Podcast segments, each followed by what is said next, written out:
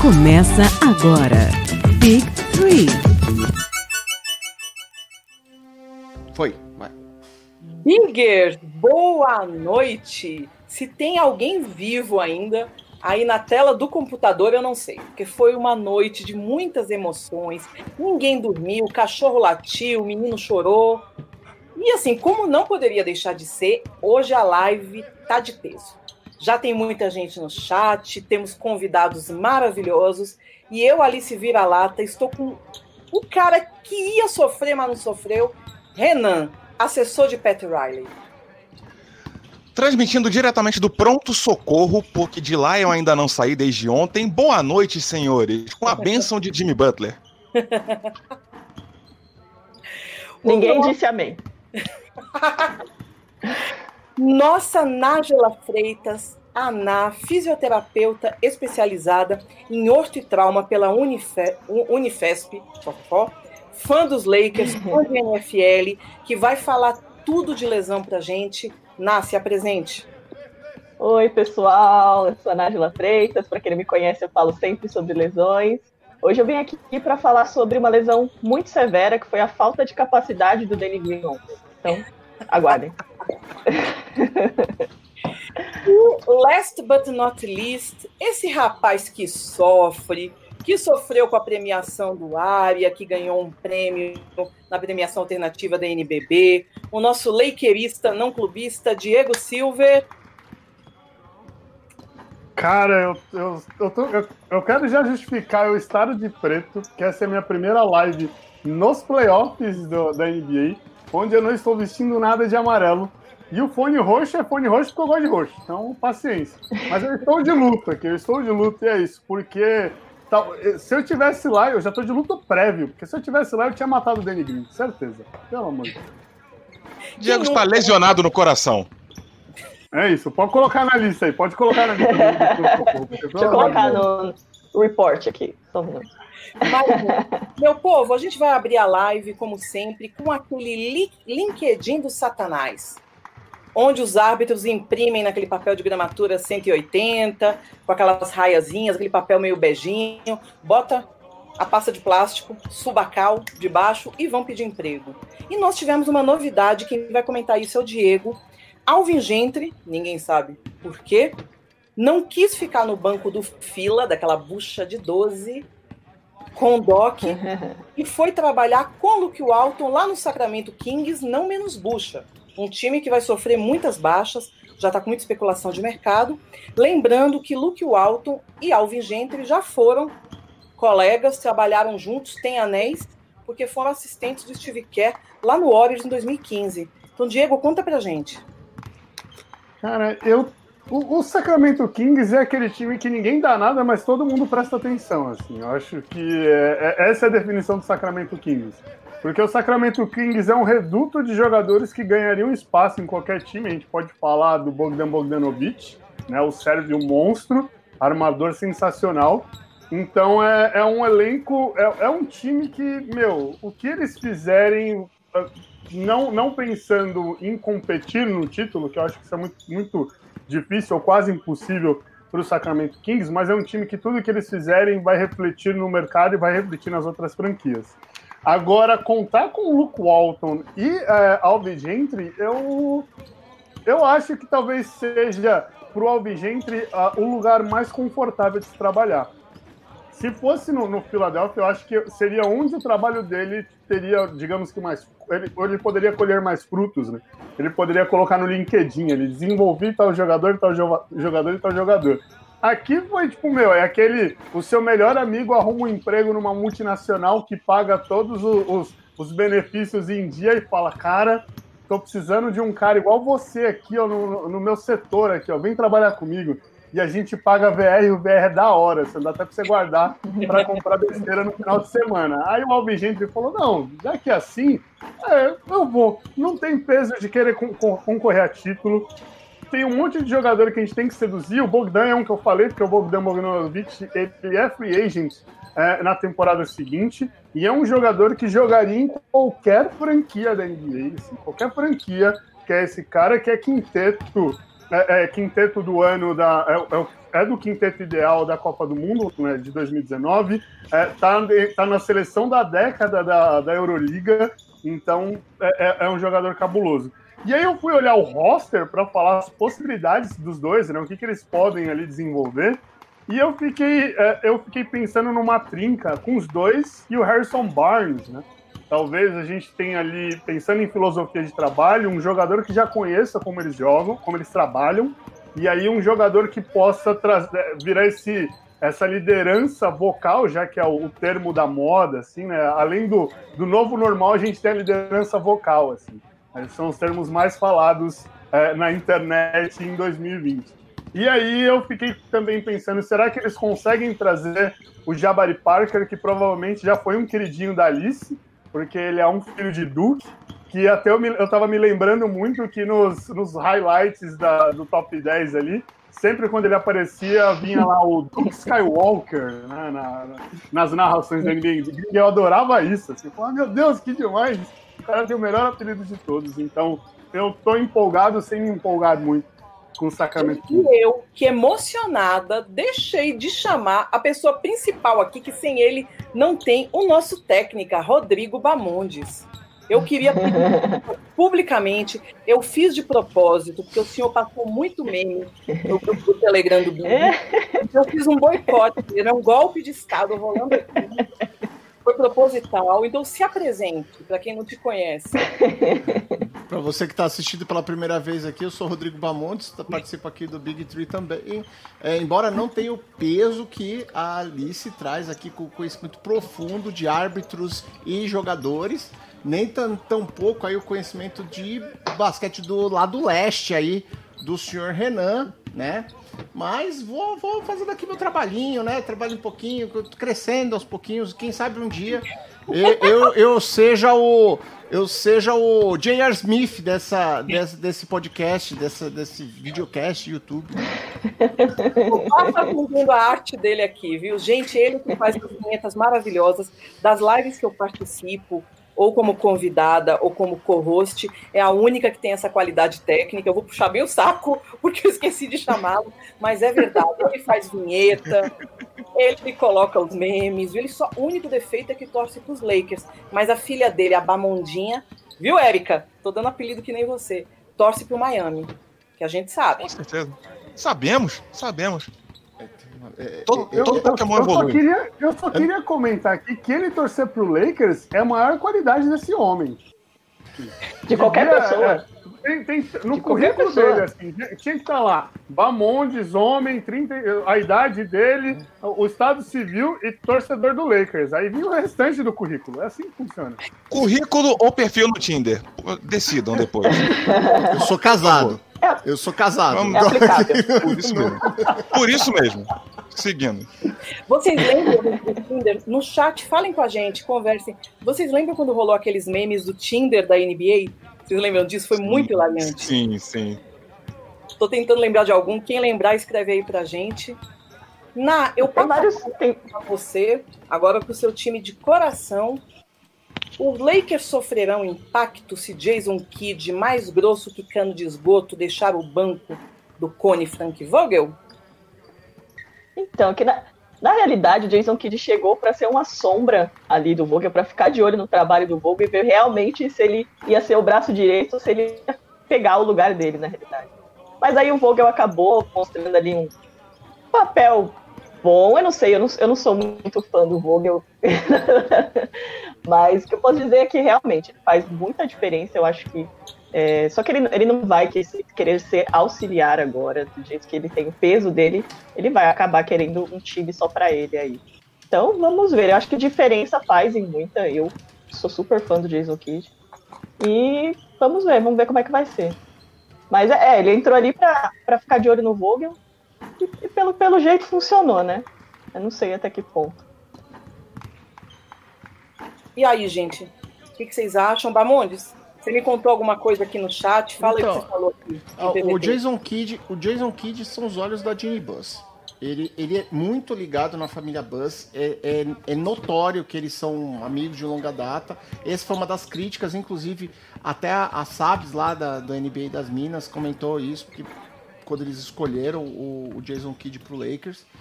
É, e não tem jeito, né? É assim, é que nem a, a Ná falou, tá de olho, era aquele olhos da. E como tá indo bem, talvez a função dele como olhos da Dini Buzz talvez tenha perdido muito sentido, né? E aí realmente vale a pena, se, se aparecer aí algum time interessado, vale a pena para ele. Acho, acho que o título vai fazer uma, uma diferença grande, né? Se esse título vai vir ou não. Então, provavelmente aí. É, eu, até, eu até vi várias notícias que ele queria ir para o Philadelphia, né? Só que agora não, não, não, não teremos ele mais lá. Mas era uma das opções. Eu acho que ele, gost... ele queria ir para o Sixers. Posso? Eu vejo muito, eu vejo muito, dos, eu vejo muito dessa, dessa dupla como elas se complementam assim. Né? Eu tenho comigo, uh, eu infelizmente não tive a oportunidade de ver Jason Kidd ainda como técnico, né? É, de ver, ver, ver um treino e tudo mais.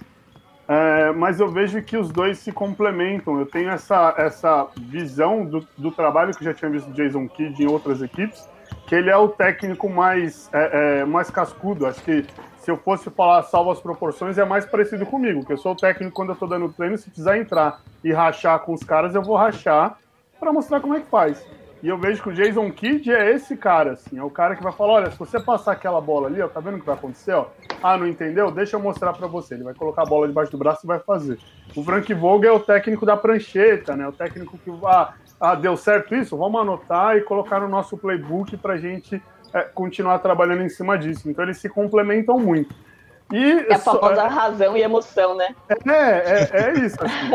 Agora, o, por isso eu acho que se o Jason Kidd sair, é, o Lakers sofre mais do que se o Frank Vogel sair. Porque se o Frank Vogel sair, o Lakers continua com, com um técnico que coloca a bola debaixo do braço e vai fazer. Só trazer um outro cara que pensa e ok. E eu não acho que o Frank Vogel pense tão bem, então. Lembrando que a comissão do Lakers ainda contava com, com Lionel Hollins, que não viajou para a bolha, mas for, completava esse trio aí de, de coaching staff. Não, e tem o Phil Handy, que para mim é um dos melhores técnicos de, de o, o, skill coach que a gente chama no Brasil. Até hoje eu não, não sei se tem uma, uma nomenclatura para o trabalho dele, uma nomenclatura oficial, mas o Phil Handy para mim é referência no mundo. Assim, o trabalho que ele faz ah, é, é, o, o, o, o, tanto que eu elogiei o Kuzma nessa temporada, eu devia tirar o Kuzma e colocar o Phil Hand. Todo mundo que ensinou. O cara que foi o responsável por ensinar o Kuzma a se mexer foi o Phil Hand. O cara que ensinou o Kuzma a bater, o, o Anthony Davis a bater bola foi o, o Phil Hand. Diego, uma pergunta só. O Kuzma, ele, ele dormiu nas glórias do passado ou ele saiu com uma Kardashian, cara? Porque o basquete dele sumiu, cara. que glória! O Kuzma. Que glória! Eu tô tentando lembrar fez... o que, que, o Kuzma já fez, mas ok. Não, assim, ele, ele é era um assim, jogador, ele é um role player bom. Agora ele sumiu. Não, é que o Kuzma ele teve que assumir funções que eles queriam que, por exemplo, o Danny Green fizesse. Esse é o ponto. Assim. O problema é que o, o, Lakers funcionava muito bem com, com uh, LeBron James e Lonzo Ball. O LeBron James e Lonzo Ball em quadra na temporada passada, o Lakers era uma das melhores defesas da NBA. Tirou o Lonzo Ball, perdeu toda a defesa do Lakers. E aí eles trouxeram a, a, o, o, o Danny Green falando: Danny Green, você vai ser o nosso trendy. Só que o Danny Green era, era, é o cara que é o chutador, ele não é o defensor.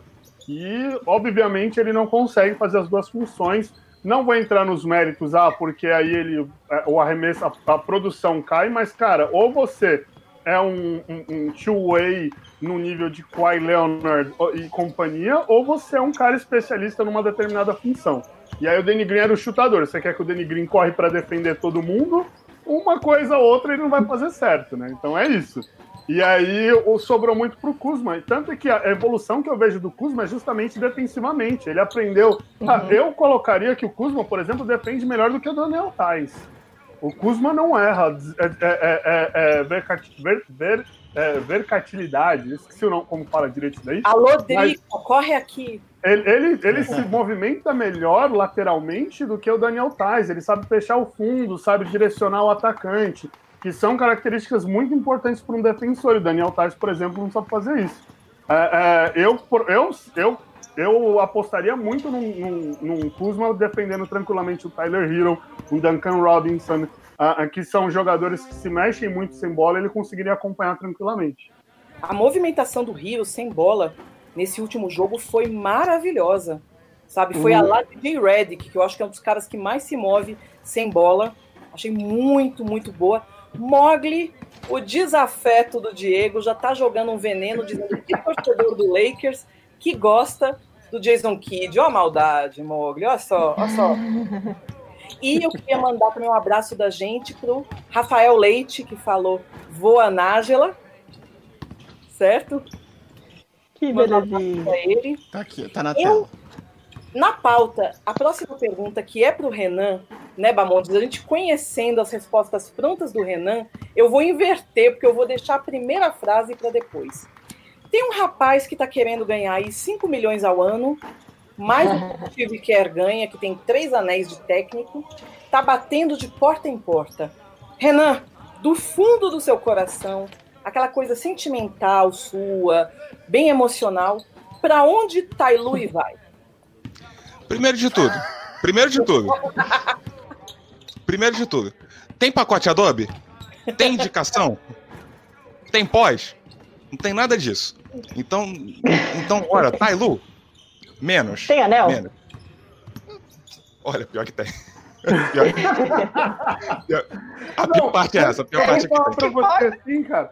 O, o, o Tailu, é, no começo do ano, eu fui escrever um texto falando da temporada, assim, né? E aí eu peguei vários números legais pra gente fazer uns joguinhos, assim. Eu fui pegar o retrospecto de técnico. Por conta do ano de campeão do Tailu, que.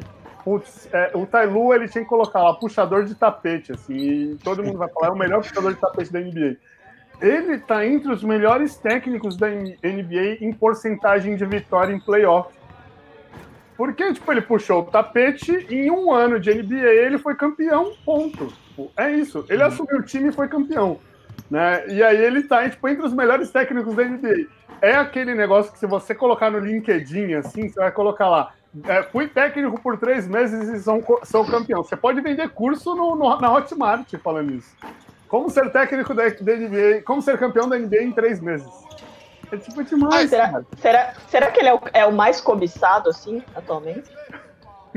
Olha, na- mas a NBA tem dessas coisas. Tem dessas coisas desses técnicos que falam: caraca, não, tô, tô correndo atrás. É que nem a gente especular aqui. Eu vou fugir um pouquinho do assunto, mas só pra, só pra comparar. Ah, o Mike D'Antoni saiu do Houston. Cara, o que, que o Mike D'Antoni fez no Houston? E tem gente querendo ele, especulando, jogando ele na conversa. O que, que o Mike D'Antoni tem pra oferecer na carreira? Nada. Razoavelmente nada. Então, você tem, você tem o Tailu, o Tailu com, com essa pergunta-chave. Ah, tem anel? Tem. Tem, tem anel. E, Maquiagem é ok, isso. a unha tá ok. Já veio uma Gui, tem. Né? Já veio uma Gui, cara. Exato. é assim, é- Mas- é- é- tem muito jogador com anel. O próprio Danny Green foi, teve anel ano passado. Só que, né, é- é- tem uma coisa aí que é como que ele, ele, ele foi importante. É diferente do Doc Rivers. Apesar de tudo, o Doc Rivers não conseguindo Clippers, eu acho que ele tem uma boa chance de tirar o Philadelphia lá da, da draga que tá. Eu confio mais no Doc Rivers hoje do que o Tailu, embora o Tailu tenha sido campeão muito mais, muito mais próximo da gente, né? Há poucos anos atrás. Sim. Sim, mas só complementando o raciocínio, o raciocínio do Tailu, é, eu já falei em lives anteriores, pra mim, a, melhor opção seria ele ficar no Clippers. Que, ah, tá pedindo muito dinheiro? Steve Ballmer tem. Pra, pra dar, Steve, Steve Ballmer pode tirar 5 milhões pra dar pra Alice, pro Diego, pra Nájila, pro Bamante e pra mim. Tô profetizando. Amém. Mas não, ve, não vejo o quanto, o quanto o Tailu poderia dar a contribuição dele para alguma franquia nesse momento. Para mim, o melhor seria ele ficar no Clippers. Mas, vai lá. Gente, eu vou agora passar pro chat. O chat tá quente. Mogli já destilando lá o negócio com o Lakers, o carinho do, todo dele pros Lakers, né? Ele tá dizendo pra Érica, tá liberado xingar, aqui é podcast de torcedor fanático. Então, eu mandar um abraço para tanta gente aqui. Já teve o Rafael, nossa Érica, o Léo e a Pri. Matheus Ribeiro, a defesa do Vogel é subestimada. Ele pode ter seus defeitos, mas a defesa do time cresceu demais com ele. Vamos falar isso lá no terceiro bloco. Cleidival Clemente tá mandando um abraço pra gente. Abraço, Cleidival.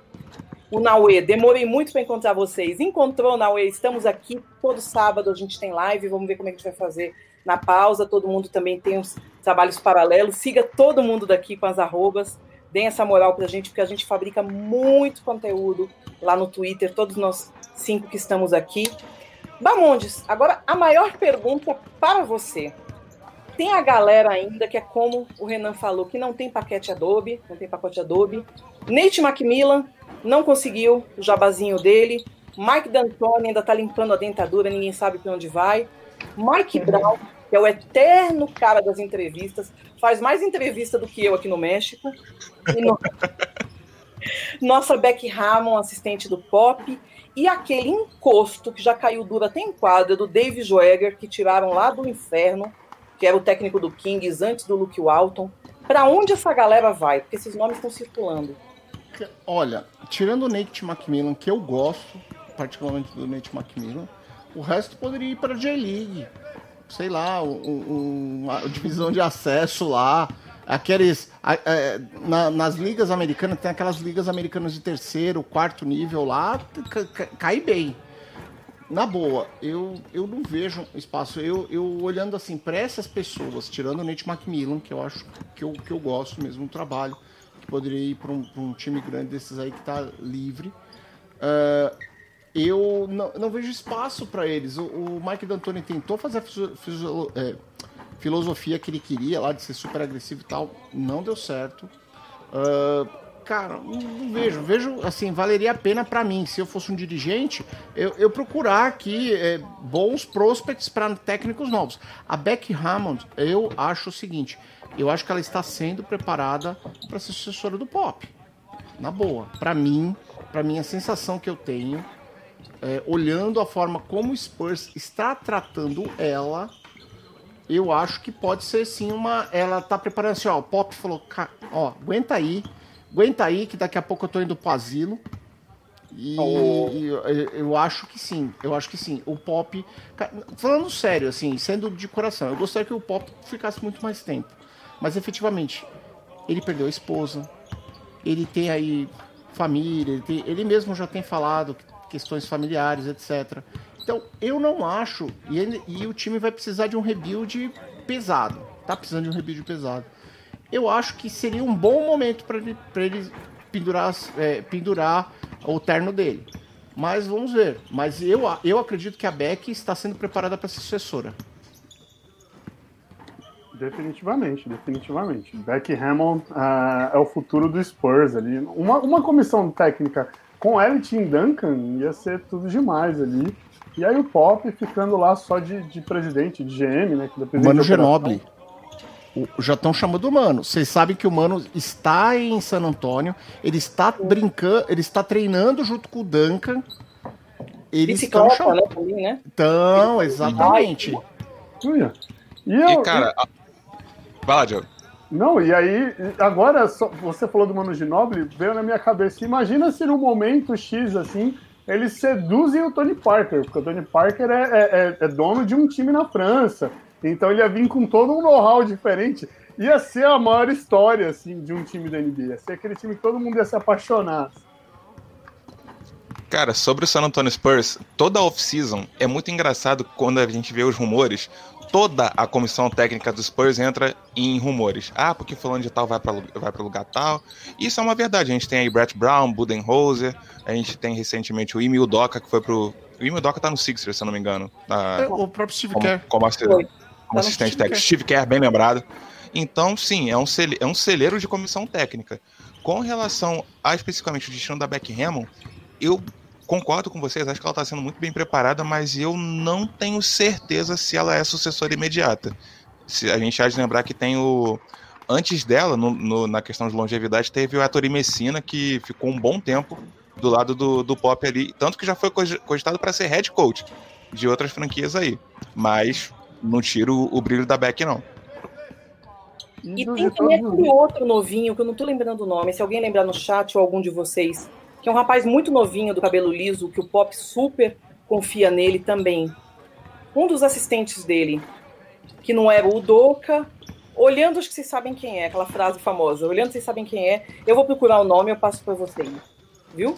Mas dos nomes todos, acho que o Nate McMillan é, acho que é o único que tem mercado de verdade. Assim, né? de todos, de, porque é, é, ele não saiu do, do, do, Pacers porque ele fez uma má campanha. Ele saiu do Pacers porque o, o casamento acabou e o, o, Renan já falou isso em alguma das lives de vocês que é, foi, foi a demissão mais sem pé nem cabeça da NBA, né? Porque você renova com o cara o cara comemora, vai em rede social, estoura champanhe em casa, agora, agora vou ter mais tranquilidade.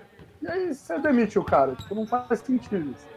Gente, na, na minha CNN aqui, com o escritório da Big Tree Corporations, chegou uma coisa tão boa, eu não posso falar no ar, vou ter que falar em bastidores, mas chegou uma coisa tão boa que vai agregar tanto, depois a gente conversa. Meu povo. Recebidos. Vamos agora. Pode ser recebidos. Alô, Cinemark, Ali, cadê você? Alice. Oi. Alice, assistente Red Coach, o Mitch Johnson e o Chip Engeland. Deixa eu, eu ver. Acho que é o Mitch Johnson que é, mais novo. Um e tem o Will, Will Hard, Will Hard, que é o mais novo. Não, o, Lu, o Luiz Eduardo, que entrou até agora, uhum. abraço Luiz Eduardo, ele tá falando que é o Borrego, né? O ex-médico. Não, não é o James Borrego. O James Borrego tá lá no, no Memphis, né? Não, no Memphis não, no Charlotte. Me ajudem aí, o Borrego tá num desses Sim, times. sim, Charlotte. Exatamente, Charlotte. Tá, tá no Charlotte, não. É um do cabelinho, assim, não sei se ele foi assistente de vídeo, depois eu lembro. Que o Pop também tava criando ele, porque a Beck sempre fica. Beck e Mike Brown são os dois que estão fazendo entrevista até no inferno, né? Mas eu nunca queria a Beck no Philadelphia com os Colangelo, no Knicks com o Dolan. Pra gente que eu gosto, quero bem. É, eu acho que o San Antonio para Beck, pensando assim, pensando no, no, no ambiente que, até, que, a, que respeitaria ela, é, é, né, sendo mulher, a primeira seria a primeira mulher head coach de um time masculino. É, eu acho que o Spurs é o que me parece mais preparado. Neste momento é o que me parece mais preparado. Ah, claro, eu imagino o seguinte, até alguém comentou aqui que estão preparando, na verdade, o Tim Duncan. Eu acho que o Tim Duncan é o plano B. Se entenderem que em algum momento a Beck não obter, por exemplo, vamos falar assim, a gente sabe que tem muito jogador que é muito machista, muito machista, e o Spurs ficar com um host que, que, que um, um, time que não, ace, não a aceite, aí talvez venha um Tim Duncan. Mas o Tim Duncan eu acho que ainda é mais futuro do que a Beck nesse momento.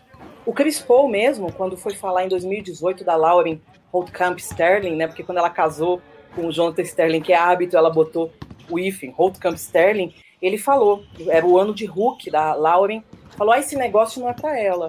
Aí os jornalistas da TNT falaram: poxa, será que ele já falou de algum dos árbitros Hulks desse jeito, né? Mas, enfim, e, mas, mas ele mudou, né? Ele mudou, é. Viu? Ainda bem que mudou, né? Esse ano na bolha, quando eu não lembro, foi alguém do Clippers que quis é, é, interromper a, a, a, a, presidente, a Michelle do, do NBPA ele mesmo falou, não, vamos escutar todos. Então eu acho Foi. que, né, melhorou. Deu a melhoradinha. Minha gente, eu tô louca por esse momento, que é aquele momento consultório do sul. Porque eu não sei se os nossos ouvintes são ricos, se são, ajudem a gente no padrim.com.br barra Big Tree, certo? Mas a gente sempre fica naquela filinha do SUS ou com a carteirinha do plano de saúde, fica todo mundo assim, ah, eu tô com aquela dor na Bahia, chama dor de facão, né? Bota a mão aqui na barriga, eu tô com dor de facão, eu tô com isso, minha avó teve erisipela, eu tô com cobreiro. Então a gente trouxe uma especialista da área de saúde para falar desse bando de lesão que teve nas finais. Então a que eu já falei primeiro para o pessoal que está chegando, ela é fisioterapeuta com uma especialidade maravilhosa, que é orto e trauma, as duas que eu acho legal. Fisioterapia respiratória, precisei muito já, e orto e trauma. E ela vai falar de todas as lesões que a gente teve, mas Bamondes, tem um quadrinho de lesão aí dos Lakers? temos. Estamos gente. aqui. Olha só, temos aqui Goran Dragic fora com o pé. Caio Kuzma, é, é, queixo quebrado. Marquinhos Borges, queixo quebrado. Danny Green, queixo quebrado. E LeBron James, mão quebrada. Informação, você ouviu aqui primeiro. Ali, aliás, é temos uma imagem, temos uma imagem, é, é, temos uma câmera exclusiva no, no, no vestiário do Lakers logo após o jogo 5 e que nós vamos mostrar agora o rei conversando Inédito. amigavelmente com o Danny Green. E dá imagem. É, imagem, é, imagem. imagem. Exclusivo. Pra quem, pra quem tá ouvindo agora só o podcast, a gente mostrou a imagem do, é, do episódio do pica-pau do Rei Luizinho espancando o pica-pau. Nada disso? Nem disso. Baba, muito lembrado. Nós temos pessoas também que não enxergam e que podem estar ouvindo o podcast. A gente vai fazer essa descrição visual. Achei muito legal isso. E quando eu tiver de host também, os outros hosts que vierem também, que tem o Mogli, tem o Renan, todo mundo aqui, a gente divide esse papel, a gente fazer a descrição para quem não está vendo. Muito bacana. Na, o consultório é seu. Explica Opa! porque tudo que a gente fala é menino torceu o pé, menino botou a mão na cabeça. Fala pra gente das lesões de Dragic, Adebayo e do Davis. Bem, vamos lá. Finalmente a minha, o meu momento. Alô, mãe. Trabalhei muito, trabalhei muito nessas, nessas finais aí. E realmente, as lesões foi, infelizmente, foi algo que, que nos preocupou um pouco aí. É, a lesão do Dragic, que, que para mim, né, para todos nós, é, foi a mais severa, porque até o momento ele não conseguiu retornar. Até o que eu vi muito na TV foi falando que foi fascite plantar, gente. Fascite plantar é uma lesão muito simples, então não foi uma fascite plantar, foi uma ruptura da plan- plantar. Então, basicamente, olha embaixo do seu pé, tem como se fosse um tecido um pouquinho mais rígido. E foi essa fáscia que ele acabou rompendo. Na hora, muitas pessoas me marcaram até no Twitter, todo mundo preocupado com Aquiles, porque realmente é uma das maiores preocupações, é a ruptura do tendão de Aquiles. Mas na hora, não parecia ser um mecanismo de Aquiles e foi confirmado que foi uma ruptura. É, a ruptura ela pode ser parcial, então é como se rompesse só um pouco, ou total, quando se rompe tudo. E aí realmente não é uma lesão comum, é uma lesão mais para atletas de alto nível mesmo. E infelizmente foi no jogo 1 já que ele sofreu essa lesão. Ele até tentou voltar aí, acho que foi no jogo, jogo 4 que ele, que ele começou a aquecer e tudo Sim. mais, mas realmente é uma lesão num nível que leva em média aí umas oito semanas para poder recuperar. Não é uma lesão para cirurgia, é uma lesão mais para conservador, que a gente fala, que é uma lesão sem cirurgia, tem que esperar recuperar, tem que dar tempo para o corpo se recompor. E infelizmente, atleta de alto nível não costuma fazer isso, né? Eles costumam tentar ao máximo é, jogar, mesmo com dor, mesmo com lesão, enfim. E acabou que realmente ele tentou voltar e não conseguiu, porque é uma lesão que requer tempo, aí pelo menos umas oito semanas, no mínimo, para recuperar uma lesão desse nível. Você ia falar, meu? Oi. É, é isso. É, uma coisa que vale a gente lembrar, por exemplo, 87, o, é, o, o, o Kevin McHale, ele jogou com o pé quebrado. E naquela época o pessoal Uhum. botava, é, assim, simplesmente botava um painkiller, né? Tirar alguma coisa para tirar a dor, e a pessoa jogava e ele, ele anda torto até hoje. Aquilo encurtou Sim. a carreira dele por pelo menos uns- umas quatro temporadas. É, então, Sim. hoje você tem um tratamento melhor e, efetivamente, eu até discuti com o Mogli no grupo do, do- no grupo que nós temos do, do podcast.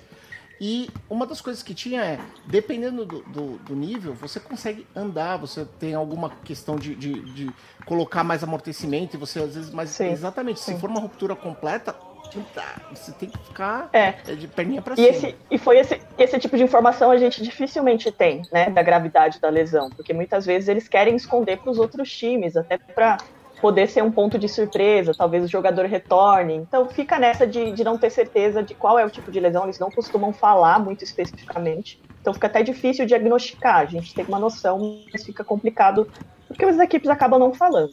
Eu até pensei que eles iam tentar, por exemplo, aplicar uma anestesia local, colocar uma palmilha e botar ele para jogar. Eu acho que realmente a lesão dele não foi simples, não foi uma ruptura parcial simples, senão ele, ele tentaria jogar. Eu acho que ele acabaria tentando jogar. Mas é isso, a questão é isso, é que pisar uma coisa, andar uma coisa, agora ele ter velocidade, mobilidade lateral, é, freagem no movimento, tudo isso poderia levar a uma lesão mais severa, né? Que todo mundo até hoje fala muito da lesão do Kevin Durant, realmente, porque ele fala que a culpa não foi da equipe médica, que foi uma decisão dele e tudo mais. E a gente sabe que se a equipe médica não segurar, esses caras vão jogar. Eles vão jogar.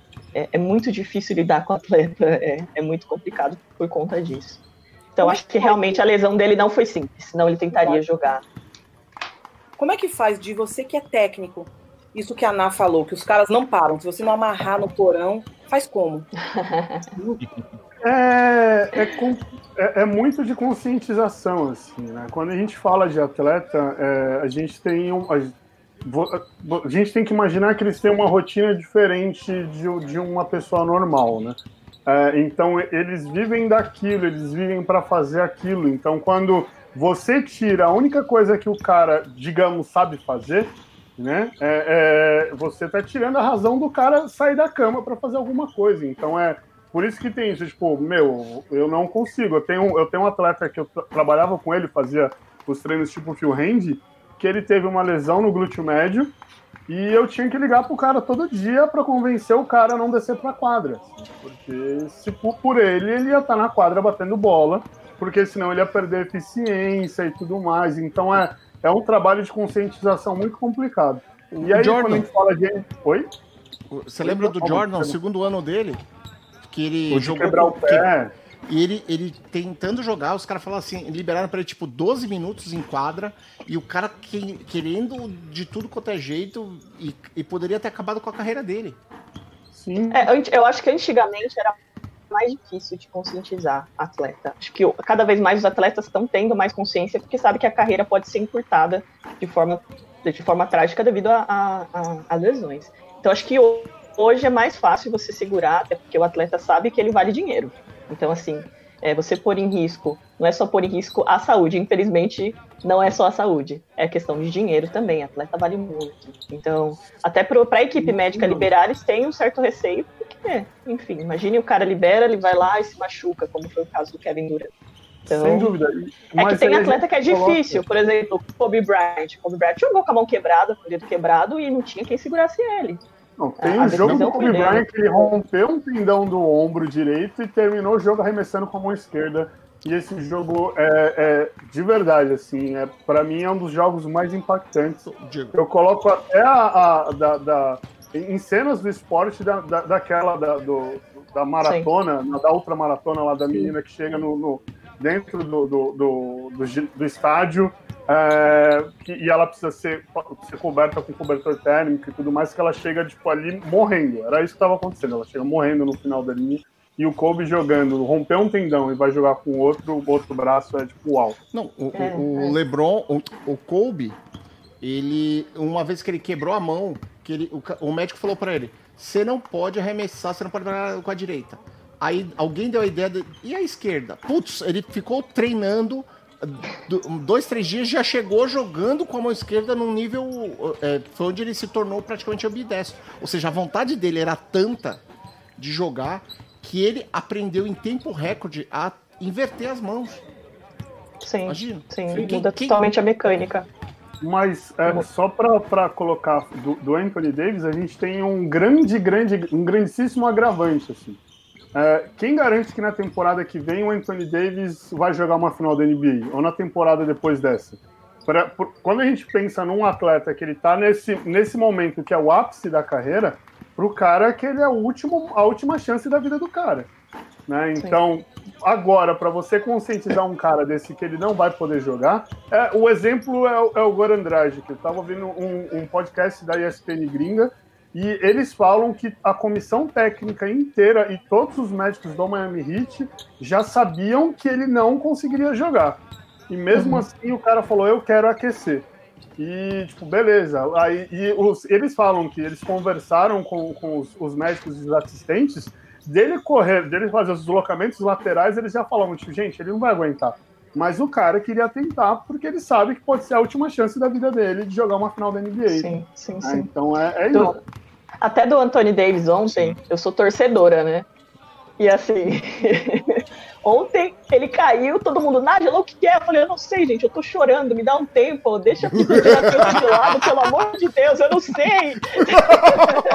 Deixa o jaleco de lado. Na, Eu aproveita sei. Aproveita o. Agora que você sabe, conta do Davis. Você no jogo 1, um, jogo 2, conta isso. Sim. É porque, igual a gente comentou, atleta sofre lesão o tempo todo. Eles nunca recuperam, dificilmente recuperam uma lesão 100%. Então eles estão sempre jogando no limite. Antônio Davis já está com o tornozelo no limite, na realidade. Então, ele já sofreu algumas entorses. Eu não sei se vocês perceberam, mas ele estava mancando dos dois lados. Então ele não estava sentindo só a, o tornozelo direito, ele estava sentindo direito e esquerdo. Então, assim, eles vão tentando vo voltar num nível que eles não conseguem. Eles não conseguem chegar a 100% para continuar jogando. O atleta vive com dor o tempo todo.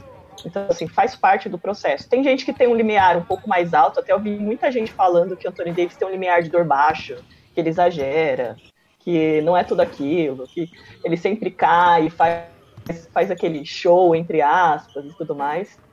E realmente, é, eu fiquei muito preocupada. Eu acho que é, na hora que ele caiu e colocou a mão, é um bem um mecanismo para Aquiles. Então, na hora eu já me arrepiei toda, eu fiquei morrendo de medo. Mas depois ele começou a pisar, a caminhar, e deu para perceber que, que não era uma ruptura, porque se fosse realmente uma ruptura, ele não ia conseguir voltar e jogar. Mas deu para perceber que ele jogou bem limitado depois disso.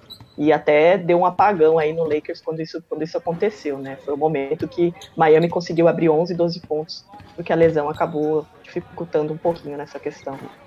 Uma coisa que vale a pena lembrar, vale, não sei se vocês, vocês lembram do, do LeBron no início de carreira, que ele lesionou as costas.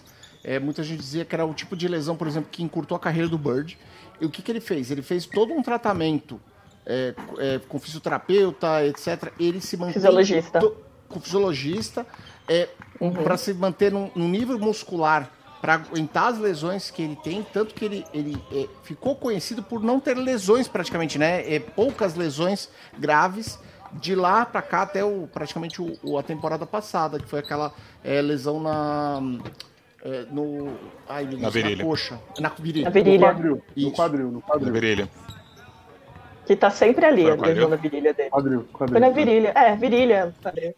O Mogli tá perguntando na, no chat se ele volta pro jogo 6 ou não. O Olha, eu acho difícil ele ficar fora do jogo 6. Eu acho bem Amém. difícil.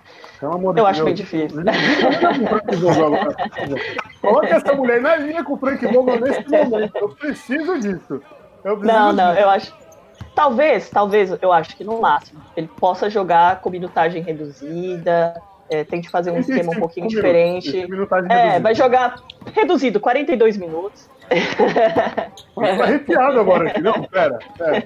Não, eu realmente, eu realmente acho bem difícil ele ficar fora. Se fosse uma lesão a nível de tirar, ele não teria jogado o jogo, o jogo inteiro, praticamente, né? Ele saiu, ficou alguns minutos fora e voltou. Então eu acho muito difícil ele ficar fora do jogo 6 se fosse algo mais sério, ele não voltaria. Agora vamos encher ele de analgésico, encher de, de infiltração local ali, e, enfim. É esse cara de beijo, ele, esse cara tem que ser amado, ele tem que jogar. eu, eu, eu, eu, já não sei o que falar, assim. liga, liga o Frank Vogel, por favor, é isso. Não, eu acho é. difícil o ele ficar fora. O próprio, David, o próprio já declarou. Se, no que dependesse do jogador, Sim. todo mundo tava lá, né? Mas o David Sim. declarou que vai.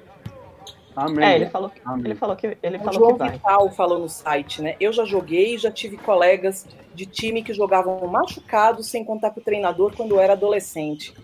Acaba sendo uma realidade, né, de esporte profissional também. Total, total, total. Eles escondem eu, eu, mesmo. Eu, meus dois, meus dois tornozelos são todos ferrados. Começou no basquete. Eu torci os dois. Hoje em dia, se eu paro o meu pé e fico assim, os dois viram para dentro, assim, porque o, a, a, essa, esse ligamento aqui ele é solto dos dois lados, então ele vira para dentro assim o pé, eu fico, eu tenho que ficar segurando. Na, a gente encerrar o consultório, a lesão que foi um pouco mais menos grave, eu acho, que foi do Adebayo no ombro. Tá? É, é. Ele, ele, na realidade, ele fez a ressonância magnética, né? Ele foi aquele encontrão lá com o Dwight Howard, que se fosse eu desmontava inteirinha, né? Mas no caso dele foi. Ele sentiu o ombro, deu para ver pelo mecanismo, né? Ele ficou com o ombro bem rodado, então ele bateu, acabou tendo esse encontro com, com o ombro bem rodado e depois ele ficou com o ombro bem recolhido. O ombro, ela, ela é uma articulação que é muito superficial, né? Então, assim, é muito fácil você sofrer algum, algum tipo de lesão no ombro. Aí depois ele saiu, fez ressonância magnética, não tinha nenhuma lesão preocupante a nível ósseo ou a nível ligamentar, então realmente não teve nenhuma lesão muito severa ali. Depois ele acabou ficando fora e foi listado como um problema na cervical, né, no pescoço, não foi nem no ombro. As musculaturas são muito interligadas, então às vezes uma pancada no ombro pode levar a uma lesão é, no pescoço, ou no pescoço pode levar a uma lesão no ombro. É, eu não sei vocês, mas eu não achei que ele estava jogando limitado. Tá. O que, que vocês acham? Eu não, não achei que ele estava jogando limitado. Eu achei, eu achei, que, eu achei que ele sentiu a falta de ritmo. Sim. É, eu acho que esses dois jogos fizeram, fizeram mal no sentido de ritmo. Mas eu Sim. até comentei no início do jogo 1, 2, 4, do jogo 4, no que foi dele, nos minutos iniciais, me pareceu super saudável. Se você me falasse que sim, ele estava vindo de lesão, eu não ia acreditar. É, o jogo que ele voltou após lesão, ele foi melhor do que o jogo anterior. Eu achei. Ele parecia que estava um pouco melhor. Não, só pra mim, eu não sei se foi viés. Fisicamente falando, tava. É, eu não sei se foi viés do, da minha parte, porque eu sabia que ele estava lesionado. Eu entendi que teve algumas rotações que quando ele foi levantar aqui, ele deu uma. Sabe, deu uma. Não conseguiu fazer o movimento correto. E eu ficava olhando, e aí eu não sei se foi viés meu, por, por já saber que ele uhum. estava lesionado. Por já saber. É, é, mas eu achei que, assim, teve alguns momentos que eu achei que ele estava meio preso com um dos lados. Mas pode ter sido só impressão. Não, pode ser dor. Talvez, dor é... seja, seja até o desconforto, o desconforto que ele tem sim, pela proteção sim. que ele que ele tá usando. Ele, ele fica desconfortável com aquilo. Acaba e segurando um pouco. Sim, sim. E ninguém perguntou, mas eu só queria destacar a qualidade do elenco do Miami Heat, porque diante dessas lesões, inclusive eu tava, tava conversando com, com o Mogli hoje no, no grupo, fazem falta, mas que elenco, que elenco, senhoras e senhores. Desculpa, fui o funista. Fui o funista, mas eu só queria enaltecer mas, peraí, peraí. Eu, eu ah. quero lembrar, eu quero lembrar. Vamos continuar falando de lesões, por favor? Não, não, não, não. Posso, posso, falar, posso falar uma coisa? Só uma coisa estava tudo indo bem. Mogli tinha apostado em hit em 6, certo? Estava tudo indo bem pro Lakers. Na última, o que, que o Mogli falou? Não, acho que o Lakers Não. agora leva. E aí, nós Lakers sofremos... em 5. Lakers em 5. Meu Deus do céu. E aí, agora eu estou muito preocupado. Eu estou muito preocupado. Porque ele mudou, assim. Ele era, era hit em 6, cara. Tava 3-1. Hit, hit em 6. E aí o Mogli me fala, vai Lakers levar, cara.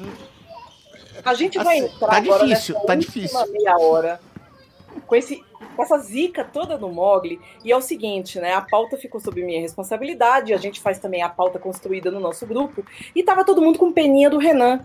Inclusive o Renan não ia nem entrar, a gente ia chamar mais uma pessoa do Lakers. Pô, o Renan, né, nosso participante, que é sempre host também, não vai falar muito, coitado, vai ficar só ouvindo, campeão, campeão. Então, eu vou começar com ele. Renan, como está esse coraçãozinho peludo?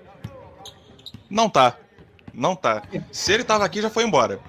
Eu, primeiro, gostaria de cumprimentar Diego Silva, que na última live do Área, eu escrevi lá.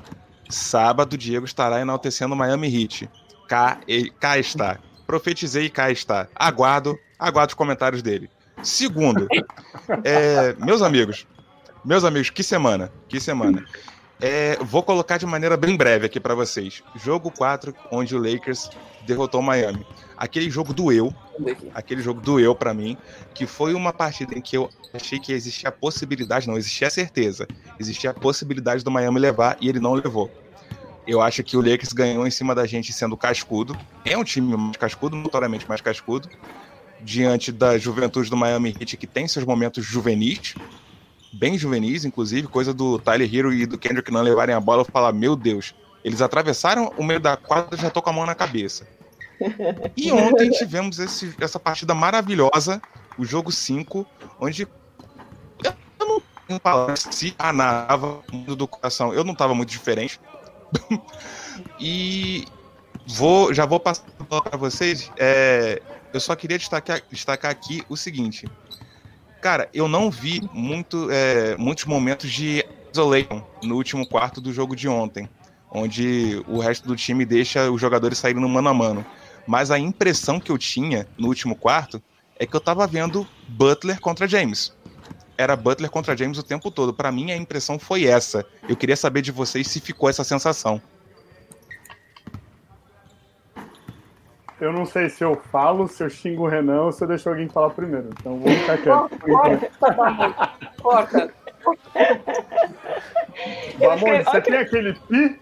Sabe, quando a gente começa a falar muito palavrão, entra um pi gigante assim. Dá, dá pra colocar, dá- a gente consegue fazer tudo aqui. Se prepara, mas começa por você, Bamondes.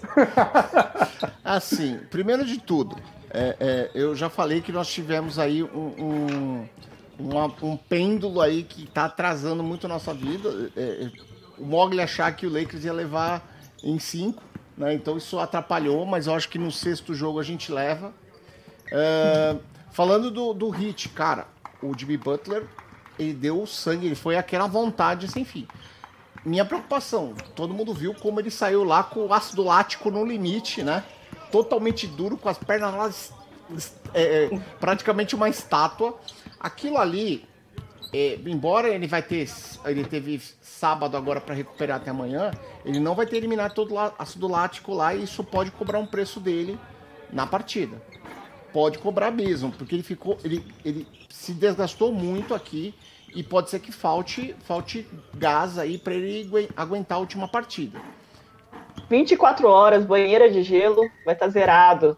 Ah, nem, nem sei. Bom, a gente sabe, eles são. Eles Cara, são o, Bu- o Butler, o Butler, Butler não é humano. Butler não, Não, eu tem sei, mas- aquele homem. A- Até, Gente, até Klingon se eu mata, não cara. consigo- Eu não consigo entender a fisiologia dele. Deve ser um meta humano, não é possível. Não, mas, Não é gente, possível. gente, o, o- pra quem não sabe, o James Worth fez Klingon no Star Trek. Fez um Klingon no Star Trek. Nem o James Worth já não era humano, e ele era Laker, cara. Agora, o Jimmy Butler pode ser o que for, ele pode ser da, da, da consistência do Bob Esponja, cara. Ele, ele ainda assim, ele tava jogando no limite, ele extrapolou o limite dele de corpo, e isso pode sim é, é, atrapalhar ele de alguma forma no último jogo. Es- Espero que não pelo espetáculo. E espero que o Lakers leve. Certo? 17 título, empatando lá com os cabeças de espinafre lá de Boston. Eu vou deixar o Renan feliz pelo seguinte. Jogo 6, gente, pra quem não sabe, eu tenho meu trabalho que é o Árbitros, arroba Árbitros NBA, onde eu falo dessa parte esquecida do jogo. No jogo 6, porque nós já tivemos no jogo 5 os árbitros do jogo 1, pra mim, junto com o Zac Zarba, que não vai, provavelmente não apita, porque só se fosse um jogo 8, que é Mark Davis e o Cristalzinho, é Cadu, Ken Fitzgerald, certo? Jogo 6, a gente vai ter o tranquilíssimo James Capers, que é um senhor, filho de um árbitro também. Ele é super tranquilo, com o David Guthrie também, que é um cara também meio cone. Renan, se o Miami ganha e leva para o jogo 7, você viu lá no árbitros quem serão os árbitros da grande final? Fala pra gente. Aquela duplinha do amor. Olha, você, ser sincero, ser sincero com você, com você, Alice. Pra mim, o momento da arbitragem é seu. Eu tava, já tava até preparando aqui o, o momento professor Raimundo perguntando: quem? Quem? Quem? Quem? Quem? Quem sabe? Quem, Quem? sabe? Quem leu? Quem leu? Scott Foster e Tony Brothers. Se rola um jogo Tony 7. Brother. Quer melhor, gente? Quer melhor? Tony Brother. Eu ainda pensei, eu ainda Brother pensei é aqui. Eu ainda pensei aqui, será? Porque a gente leva em questão a longevidade, né? Normalmente o árbitro mais mais cascudo aparece para esses momentos. Mas tudo bem, tudo bem, estou preparado, até porque no, no jogo de arbitragem do Tony Brothers é, foi o jogo onde foram marcadas duas andadas consecutivas do LeBron. Então, se aquilo aconteceu, tudo pode acontecer, meus amigos. Tudo. Não, 2020 Vamos- as pessoas. E, e tem arbitragem não deixando o Lebron desfilar. 2020 tá terrível. Luz na passarela, que lá vem ela. Ai, 2017. Deixa Não, o mas, Lebron ó, desfilar. Gente, gente, o árbitro tem que estar do nosso lado. Porque o, o Mogli tá torcendo pra Lakers em seis. Por favor. Entendeu? Cara, gente. dele. Não, gente. Vocês não entenderam. O Mogli tá falando Lakers em, em 4x2, cara. Por favor, gente. A gente precisa de mais ajuda. Precisa, sei lá, bota, bota, contrata outra pessoa pro lugar do Danny Green nessa, nessa bolha. Quem que tá lá disponível? Não sei. O, o, o carinha da limpeza. Coloca o Dudley. No lugar Cara, do pode Green. ser, pode ser. J.R. Smith. J.R. Smith eu nunca critiquei. Nunca critiquei. Diego, meu filho, me conta uma coisa. Você que é técnico, 11 segundos de jogo, a mala da Louis Vuitton abertinha lá com o troféu, Lebe O'Brien. Você chega e fala, Marquise Morris, meu filho, a hora é sua? Ó, eu vou falar pra vocês, assim, é, é, é, é 16.1, 16.1, se eu não me engano. É o. o Bamontes tá demais. né? É 16.1 aquela última posse. É, eu sou. Eu já vou começar que eu sou do técnico que se o jogo tá decidido na última posse, eu não mereço ganhar o jogo. Ponto. Eu sou o favorito. Meu jogo, meu tipo, eu tô dependendo da última posse, eu não mereço ganhar o jogo. É, e eu falo isso para todos os times que eu, que eu, que eu treinei. Assim. O primeiro quarto é o mais importante para não depender do último. Ah, então é, é, é- é ponto. E o primeiro tempo do Lakers sempre foi melhor do que o primeiro tempo do Miami Heat. Né? Então, o- e, e ne- nesse jogo não foi. Então, é, é mérito total do Miami Heat. Ah, o, o Lakers teve o tempo todo que ficar correndo atrás do prejuízo e ficou dependendo da última bola para isso. Então, o Lakers já começou errado no jogo. Agora, aquela última bola, eu não consigo enumerar a quantidade, aquele último ataque, a quantidade de possibilidades que eu enxerguei para aquele momento.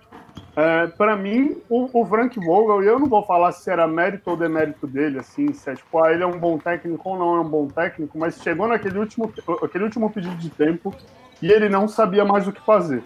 A resposta não essa é, tá? sensação que eu tenho. É tipo, eu não tenho mais o que fazer, assim. Então, tipo, vamos pensar assim, a gente vai armar uns cinco abertos, coloca todo mundo que tem uma qualidade de chute.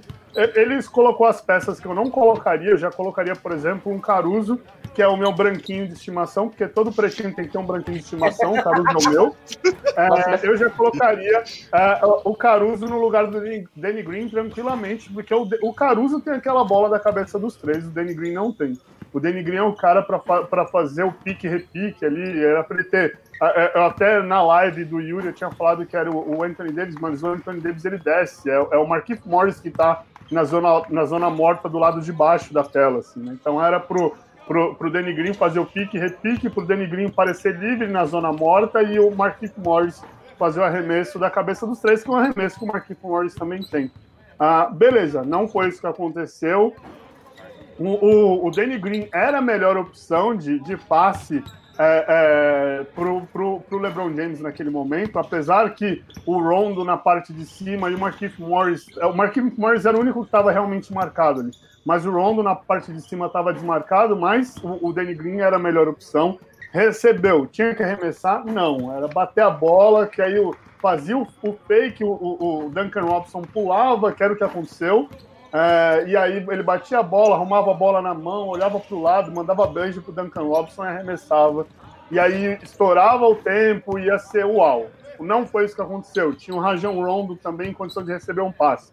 Não passou, foi aquela bola horrenda. Aí, Ok. é, é, esse é o único momento na minha vida que eu reclamaria do Anthony Davis, porque o Anthony Davis poderia sim ter pego aquela bola. O passe do Marquinhos Morris foi, foi alto, foi alto.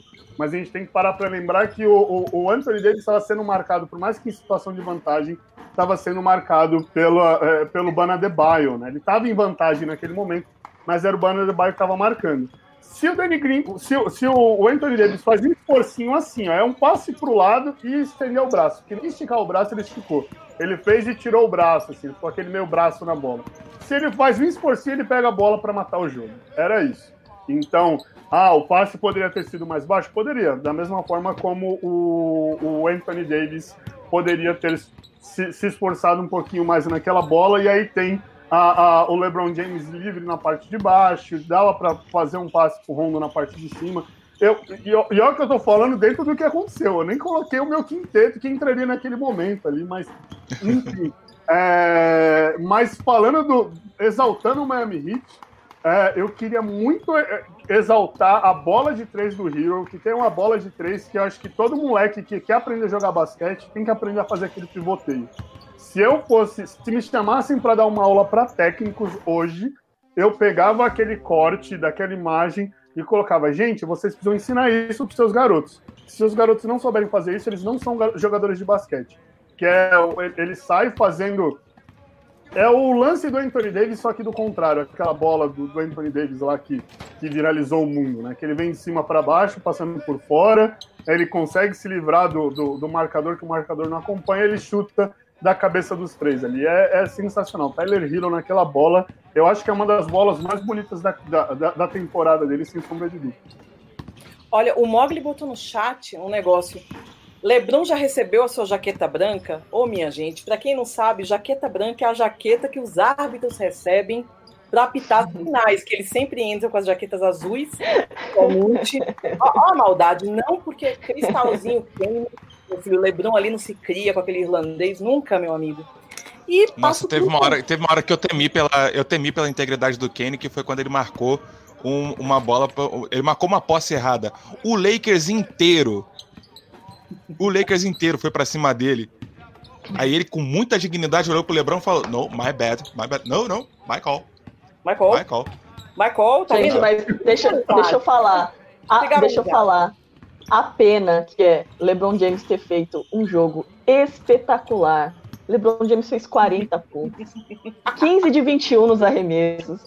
Fez 6 bolas de 3. E não ganhar esse jogo, gente. Sério se eu sou o LeBron James, eu realmente entro no vestiário e, e dou a porrada em todo mundo, porque, gente, Mas... fez um jogo perfeito. Eu, eu tava reclamando do LeBron James essa série inteira, porque parecia que ele tava jogando ali na marcha lenta. Mas ontem, ele foi perfeito no jogo, perfeito, perfeito, e perde esse jogo. Eu fiquei com o coração partido, gente, não. Muito triste. Mas eu vou falar para você assim, é, é, isso é uma conversa que a gente teve no grupo do Perhaps Diária lá, eu, Marcílio, Marquinhos, é, a gente estava questionando se, ah, se o, o, Lakers fosse fechar a série no jogo 4, eles decidissem mudar para jogar com a Lore Edition, que é o que eles fizeram no jogo 5. Ia ser uhum. um ponto positivo ou um ponto negativo. Foi unânime, assim, a, a, partir do momento que eles mudassem essa decisão, que eles iam jogar no jogo 2 e no jogo 7. Sim. Eles mudaram para o jogo que teoricamente fecharia a série, para jogar com, com, a, com, a, camiseta que o Kobe desenhou, é, o Lakers perdeu o jogo. Foi unânime. Foi unânime. Tanto que ontem, ontem eu assisti o jogo e eu não estava nem um pouco empolgado. Eu falava, ah, Lakers campeão, é, já vou começar a comemorar quando subiu a bola. Não estava. Porque desde o começo do jogo eu falava, ah, é, é, é, eles, eles evidenciaram o clima que o LeBron não queria no vestiário, que era o clima de já ganhei. Né, que desde o começo dos playoffs o LeBron tá com essa. Tipo, não, cara, o, o trabalho não acabou, assim, job's not done. É, e aí chega Sim. agora, jogo 5. Pro Miami Heat, eles iam fechar a série. E o Bamontes, acho que o Bamontes concorda comigo aí. Isso. Cara, uma coisa que aconteceu, não foi ontem, mas foi hoje cedo. que acontece? Quando o pessoal começou a fazer os tweets sobre tirarem os confetes, eu me lembrei daquele motivacional do Bill Russell quando, quando tava jogando na final contra o Lakers, que ele fa é, falou que o Lakers tinha preparado os balões para ganhar o jogo, era o jogo tal. E aí o que eles estavam com o Will Chamberlain, né? Foi a primeira temporada do Will Chamberlain no Lakers. E aí ele chegou pro, pro pessoal no, no vestiário e falou assim: Eu acho que esses balões não vão, não vão descer, sabe? E, mas meio conversando, mas daquele jeito. E, ou seja, esse negócio do clima de já ganhou serviu de motivação absurda pro time do Celtics naquela época. E, e eu pensei exatamente isso que você falou é, nesse clima de já ganhou do jogo depois. Quando eu passei, eu falei, cara, deu até um frio na espinha disso. Porque exatamente, a galera já toda. Aí depois pegaram o troféu da NBA, os caras pegaram e botaram de novo na caixa pro jogo de domingo. Quer dizer, é, é outra coisa, né? Esse, esse motivacional de você ver que, que o cara lá tá preparado, tá achando que já ganhou e você, mano, não é não. Eu ainda tô aqui. Sabe? Eu sou. Eu, eu, e o Butler foi o last man standing, né? Cara, você vai ganhar, mas depois que passar por cima de mim, nesses 40, quase 48 minutos de partida.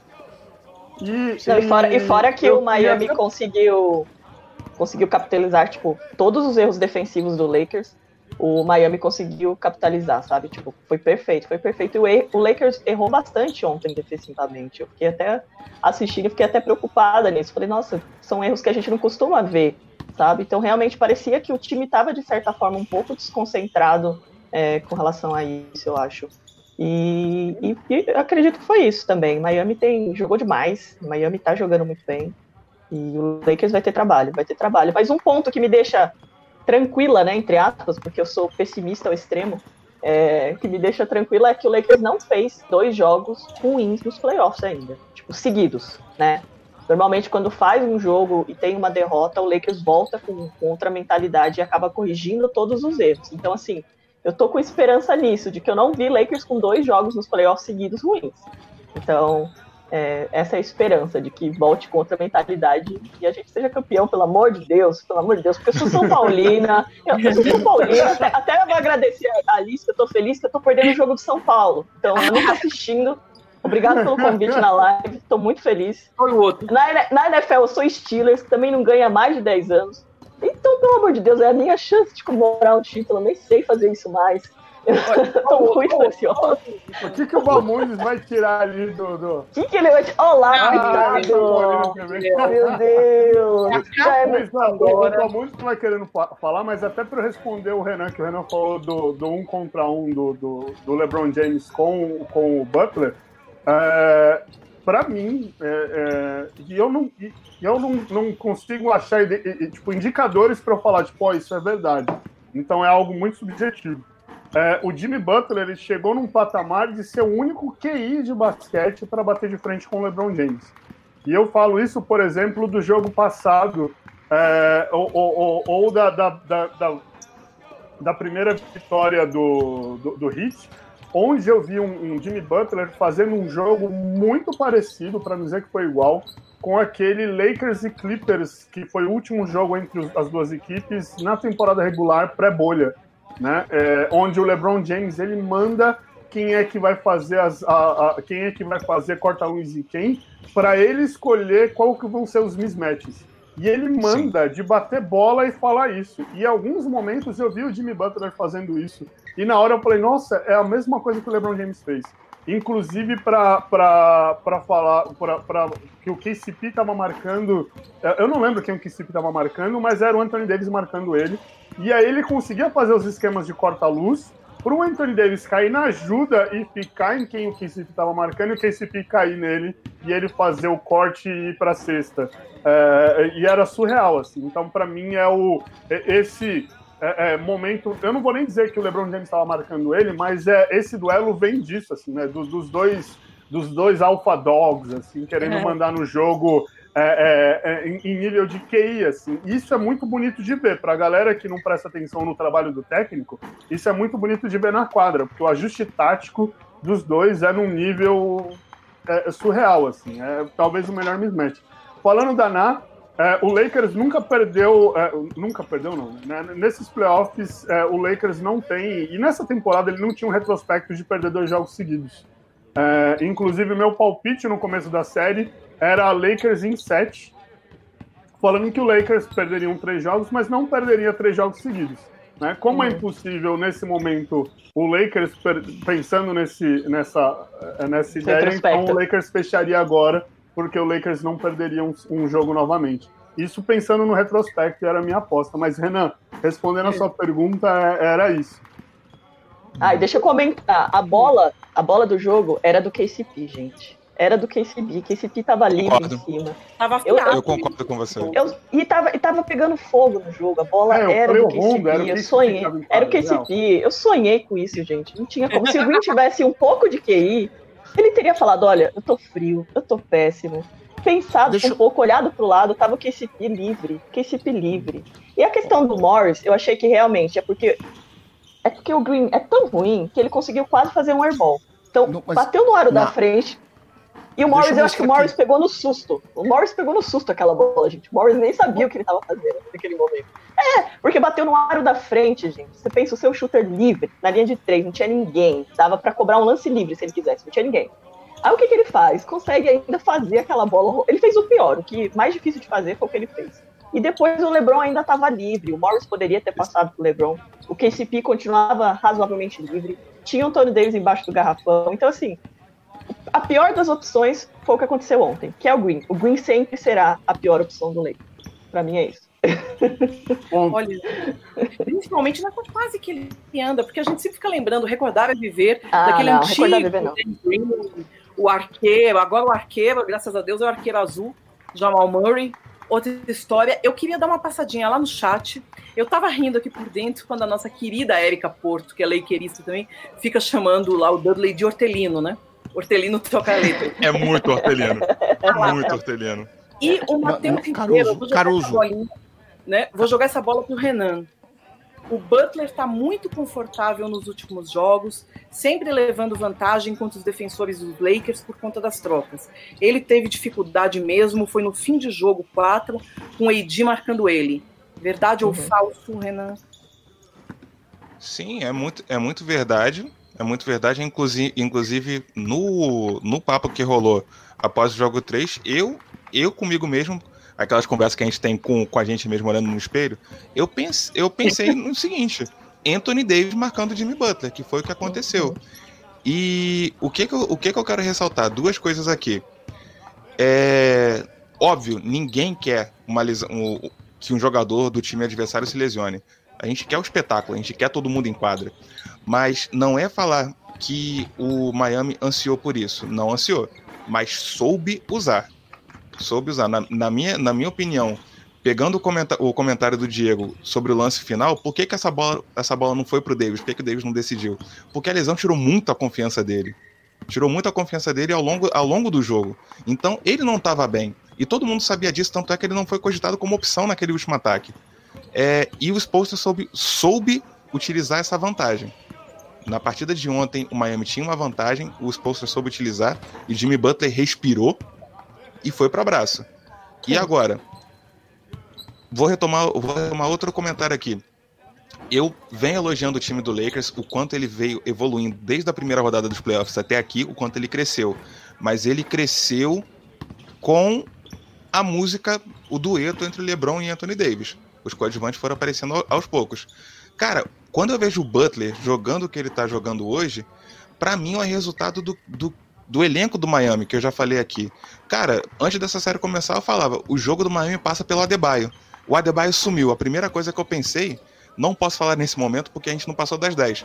Mas, Cacilda! Cacilda, acabou. Mas, cara, tem o Jimmy Butler. Tem o Jimmy Butler, o Jimmy Butler falou, dá a bola aqui, agora é comigo. E, cara, tenho que bater palma pro elenco do Miami. É muita opção, é muita opção. E agora a gente tá jogando o nosso melhor jogo. É, e fora que os coadjuvantes ontem do Lakers, gente, Caruso jogou muito mal, eu fiquei com o coração muito partido, gente. Tô gostando do Caruso, eu não tinha como defender ele ontem. Não tinha como Sempre defender. tem como defender o Caruso. O Caruso Não, é ontem não tinha. Caruso não. Ontem não tinha. Ontem Mas, não tinha Nara, você acha que o Caruso joga bem sempre ou o Caruso é- são as exceções da regra?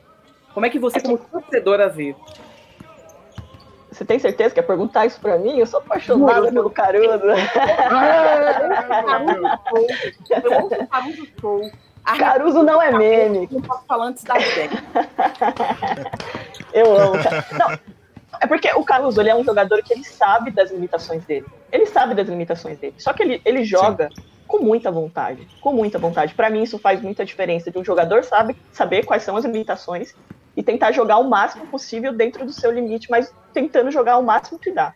Quando ele não tá bem ofensivamente, ele tenta voltar e jogar muito bem defensivamente.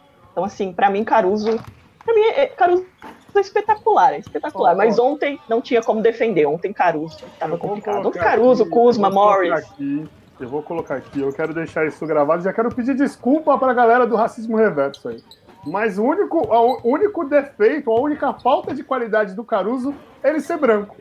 É isso. Olha, então, É isso. É a única falta de qualidade do Caruso. o João Vital, que é da área de saúde também, valeu pelo follow. João, também tô te seguindo. Caruso é o melhor jogador branco da história desse esporte. Olha! E- e- mas eu- calma, calma. Eu tenho um ponto. Porque conforme foi dito. né? Peraí, peraí.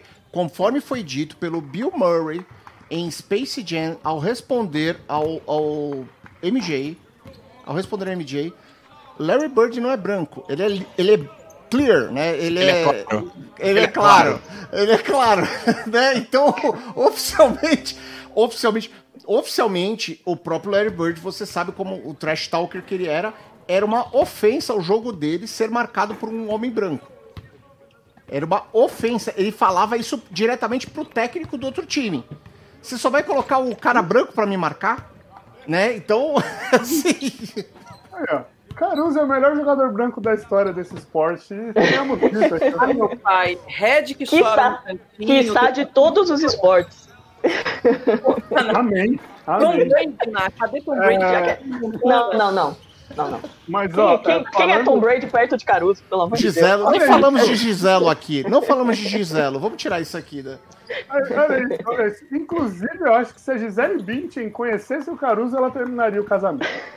Ah, meu Certeza. Aquela penugem em cima da cabeça de cebolinha dele, cara, é, é sexy. É sexy. Parece, parece um cara. kiwi, parece um kiwi, gente. A cabeça Olha dele. isso. É, É, preste atenção.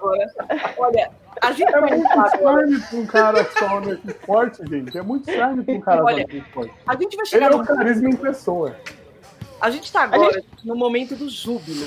Que vocês vão gostar, principalmente na de Ibamondes, que é a vingança é aquele prato que se come congelado. Eu tenho sempre um moro aqui, né? Um refrão, que é, como diz no México, refrão, que é com as pedras que vocês jogam, eu construo meu castelinho do céu para ser a vizinha muçulmana do muçulmano Dion Waiters, o homem que mais segue a retidão do caminho religioso, né? Então agora, nesse momento, vocês vão deixar recadinho, porque como a live ela fica gravada, como se fosse um pod também aqui no YouTube e nos agregadores também preferidos de vocês, vocês vão deixar recado para aquelas arrobas do Twitter que encheram o pacová de vocês a temporada inteira. Isso vale para o Renan também. Eu vou passar a bola primeiro para o Diego. E Diego, fale dessas arrobas que não acreditaram no Lakers, começando pelo Mogli. Não, eu queria, eu queria, antes de eu falar, eu só queria perguntar quanto tempo de, de, de podcast a gente pode fazer. Porque eu, eu tenho uma lista aqui, e aí eu posso ler tranquilamente, assim. Eu, eu posso até tentar dar uma entonação Cid Moreira para essa, pra essa leitura, porque, né? No início havia o hate. abrir aqui, dar aquela soprada de pó assim, e começar. Mas o, o, o, o meu carinho maior nesse momento vai aqui pro nosso grande amigo Mogli, que inclusive eu estava de terno na live do Área quando ele foi na live para me pedir desculpas. É isso. E eu eternizei aquele momento na minha vida. O Mogli foi na live do Área para me pedir desculpas, porque segundo o Mogli, o, o, o Lakers cairia para o Portland Trail Blazers. E aí, a, a gente tem até a Sabrina, eu posso falar aqui, o, o Jonas, meu mano do Zona do Garrafão ali, que, fala- que fez um vídeo falando que o Lakers não ia ganhar, mas estamos na final. Mas, enfim, para essa Laker Nation que desacreditou, as carteirinhas de torcedores do Lakers estão na minha mesa. Mas o Mogli é o meu maior desafeto carinhoso, que ele mora de pantufas no meu coração porque ele pediu desculpas na live do Área, e é isso. Na, quem você vai agora colocar nesse caldeirão, amiga? Não, primeiramente eu quero deixar registrado o meu perdão a, a, a Rajo Rondo, gente, porque eu não acreditava nesse homem. Então, assim, eu vou deixar aqui registrado. deixar registrado, peço perdão. primeiramente a ele. E eu tenho um amigo, amigo entre aspas, que eu tenho que suportar, torcedor do Celtics, que eu quero deixar um beijinho especial pra ele. Que me enche tanto o saco, que é o Thiago. Depois eu vou mandar pra ele, que eu acho que ele não tá ouvindo. Mas ele é torcedor do Boston Celtics. E eu também quero deixar um beijo a todo mundo que falou: o Lakers não ganha do Clippers. Realmente, não deu pra ganhar porque eles não conseguiram chegar lá. Mas tamo aí, tamo junto. Bamundes, qual é o seu beijinho da Xuxa? Não, então, Ah, é porque ah, assim, eu, eu tava fazendo aqui o beijinho no ombro pro amigo da, da Ná, sabe? Beijinho no Thiago. ombro pra, pra... Beijinho no Eu vou ombro. mandar pra ele depois. Eu vou mandar pra ele Você depois. sabe que a live boa quando o Monte começa a cantar. É, E assim, ó, vamos lá. O, o- no caso do Diego, é assim. Nós chegamos. Eu, eu, eu acredito, eu, eu, eu estou me tornando um pouco supersticioso depois de 2015 que eu comecei a acompanhar o Mogli. Então, eu entendo que um dos grandes fatores pro Lakers ter chego é porque o Mogli duvidava.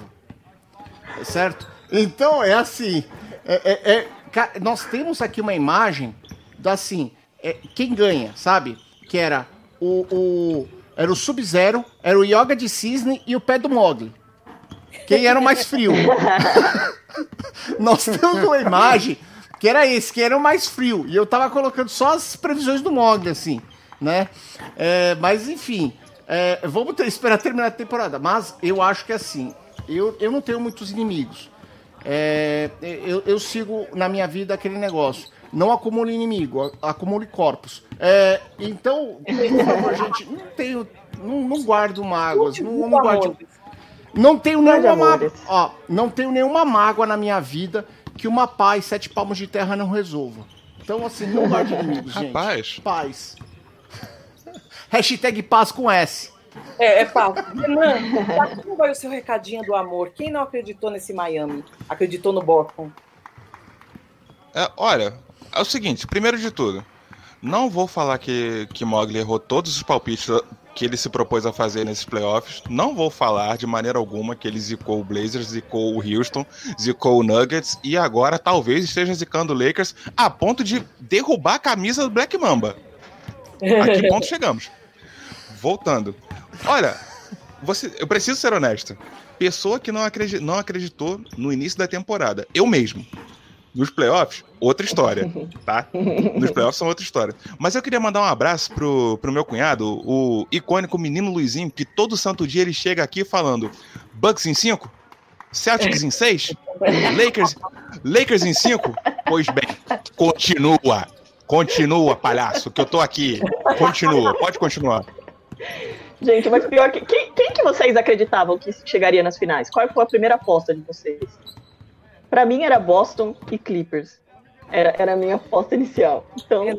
Eu, eu postei no Clippers, Raptors. Eu apostei no, no Raptors. Tá. De quem era? Celtics e Lakers. Bah, você. Tá mudo. É tanta emoção. É porque Lakers o São Paulo e... fez gol, preciso informar ele. Ah, não, não. Eu, se eu não me é, Lakers e Bucks. Eu botei Bucks e Lakers também. Meu povo, a gente tá com uma hora e meia, tem live pra gente visitar também depois. E essa foi histórica, tanto histórica que o Lakers ainda não levantou o caneco, amanhã a gente não sabe. Mas eu primeiro queria agradecer o povo que compareceu em massa no chat, foi muita gente. Pri Mogli, Pri é a nossa primeira dama. Sigam o podcast dela, vem, é arroba Prica, né? É Prisca, né? Com dois Ks A nosso Mogli, nosso host pé frio aí, mas a gente gosta muito dele. Dá um beijo pro pessoal que não veio, mas é da nossa equipe do Big, que é Cadu, a Ana, o Petrus e o nosso Christian, que foi nosso já correspondente internacional há muito tempo. Um beijo para nossa Érica querida, né, Ná? Érica, amiga nossa, maravilhosa. Maravilhosa. Maravilhosa. Né? Matheus, João, Cleidival e Luiz, que passaram também no chat. Vou abrir agora aquele momento jabá dos convidados. Na Gente, essa mulher é maravilhosa. Ah, olha quem fala. como ela explica. Aguardem, viu, minha gente? Não quero dizer nada, não, mas só vamos esperar os próximos passos. Na, minha amiga, faça seu jabá. Oh, meu Deus, muito obrigada, gente. Adorei participar. Eu falei para vocês que eu fico bem nervosa com live, foi uma das minhas primeiras lives que eu participei. Então, Se ficasse foi... bem, então, não sei como é que é. foi uma honra, eu amei. Tinha uma beleza. É mesmo, cara, sério. Eu não ia falar que ela estava nervosa, porque ela me confessou isso. Eu fiquei, ah, mas eu vou, vou contar. Aonde? Aonde que essa mulher... Vou contar. Vou contar porque vocês me deixaram super à vontade, foi maravilhoso, foi super divertido. E eu sempre estou falando de lesões nas redes sociais, vocês quem não conhece, é na Freitas 42, ou Lesionados, que eu mudei, porque ficou maravilhoso esse nome. É, então me siga no Twitter, no Instagram, eu tô sempre escrevendo, produzindo vídeo. E também, para quem curte futebol americano, eu também sou ADM do NFL de Bolsa, para quem não conhece. É, lá a gente fala muito de futebol americano. Então, é isso, é meu jabá. E qualquer coisa, é, nas minhas redes sociais. E muito, muito, muito, muito obrigado. Fiquei muito feliz de participar aqui hoje. Sabe por quê, gente? Inclusive, eu abri até o jabá depois pro Renan e pro Mamontes. É, eu, a gente só se cerca de pessoas boas. Pessoas boas atraem pessoas boas, e eu não sou uma pessoa espiritualizada, coaching, que falo isso. Mas a gente junta muita gente boa, e gente boa tem vergonha de dizer que é bom, tem vergonha de divulgar conteúdo. Agora aqueles picareta tudo safado, fica tudo divulgando. Coaching picareta, um monte de profissional picareta, o povo não tem a mínima vergonha. Mas a gente se auto-sabota. Isso vale para Renan, que tem uma sacada. A gente fazer live com o Renan. Teve uma live, eu, Renan e Cadu. Aquela outra Ibamondes. Gente, eu tava mimi, mimijando aqui de rir. Tá? Então, não tem que se vender mais. Então, daqui a pouco eu abro o jabá do Bamondes e do Renan. Diego, nosso premiado Diego, conta aí como é que a gente acha. Vixe! Ó, antes, antes de eu falar de mim, eu queria. Eu, eu já estava aqui seguindo, porque senão eu vou acabar, vou esquecer. Eu fui seguir aqui o perfil da Ná. E ó o currículo da, da, da, menina aqui, né? Ó. Tá lá, fisioterapeuta, especialista em ortopedia e traumatologia. Aí aqui ela trabalha com pilates, com hidro, hidro, hidroterapia e atende Prevent Senior, que isso é um negócio muito importante, né? Então, você quer indicar para sua avó, para o seu avô. Então, olha lá, olha só. Vai falar com essa mulher aqui. Top, é demais. É demais. Top de liga. Viu? Ai, um momento LinkedIn aqui. Mas, aí falando de mim, vixe Maria, vamos lá, ó.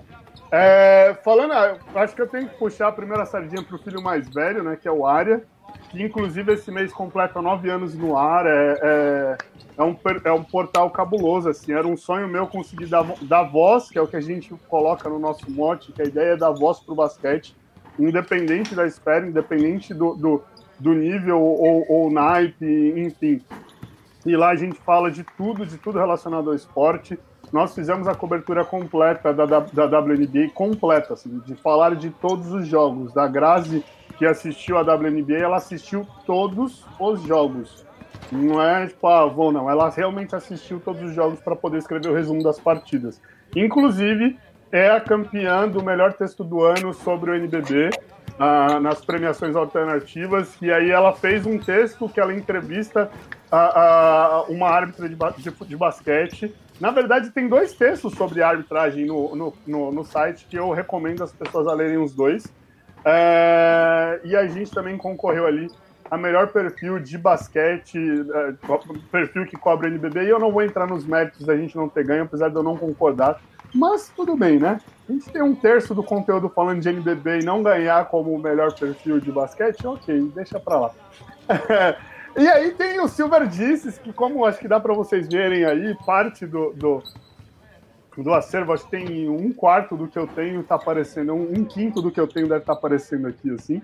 É, é um, um, projetinho novo para falar sobre nerdices, para trazer umas leituras diferentes uh, sobre, sobre con conteúdos da cultura pop. E eu ser nerd, eu falo para todo mundo, eu sou muito mais nerd do que eu fui jogador de basquete.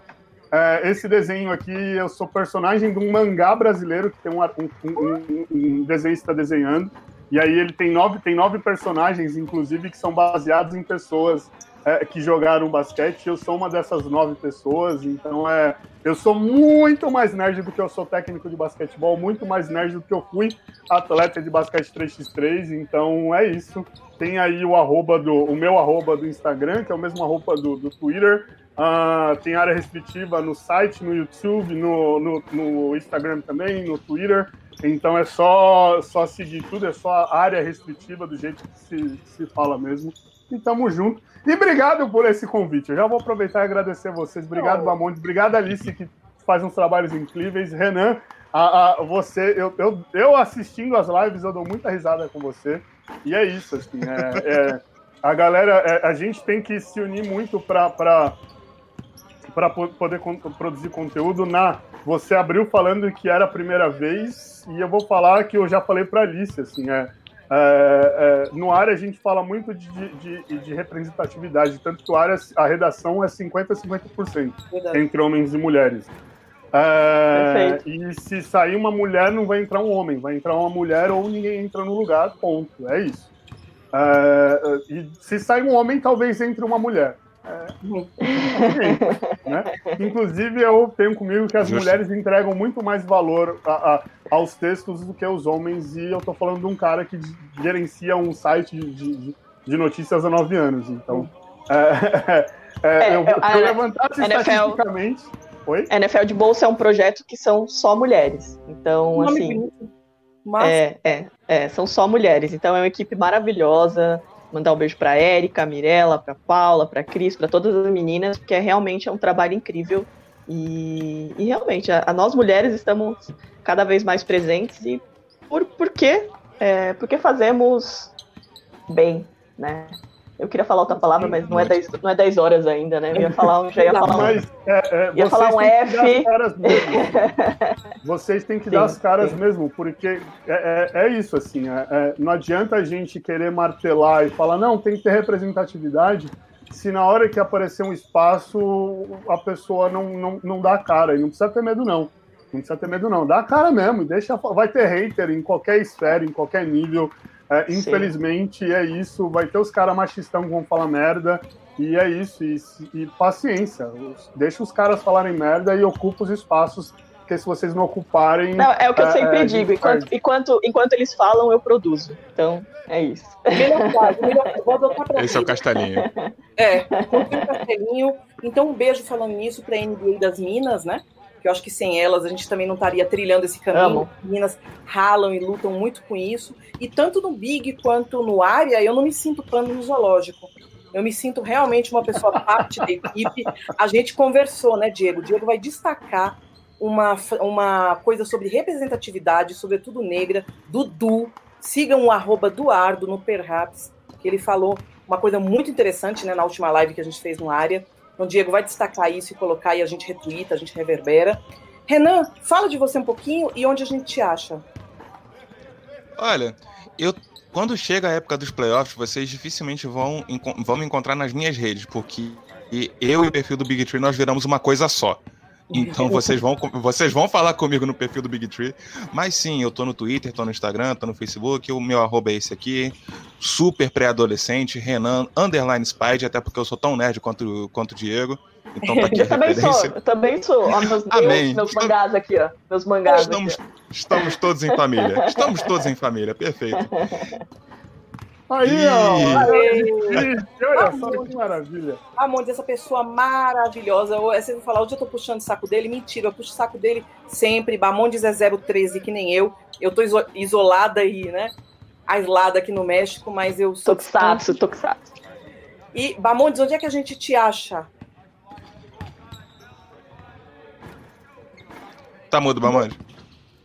Olha, Principalmente no Twitter, no arroba rbamondes. É, você também pode, se você tiver podcast e tiver alguma dúvida com relação a feed, etc., tem o Pod Ajuda WP, que é um perfil no Twitter também para ajudar podcasters.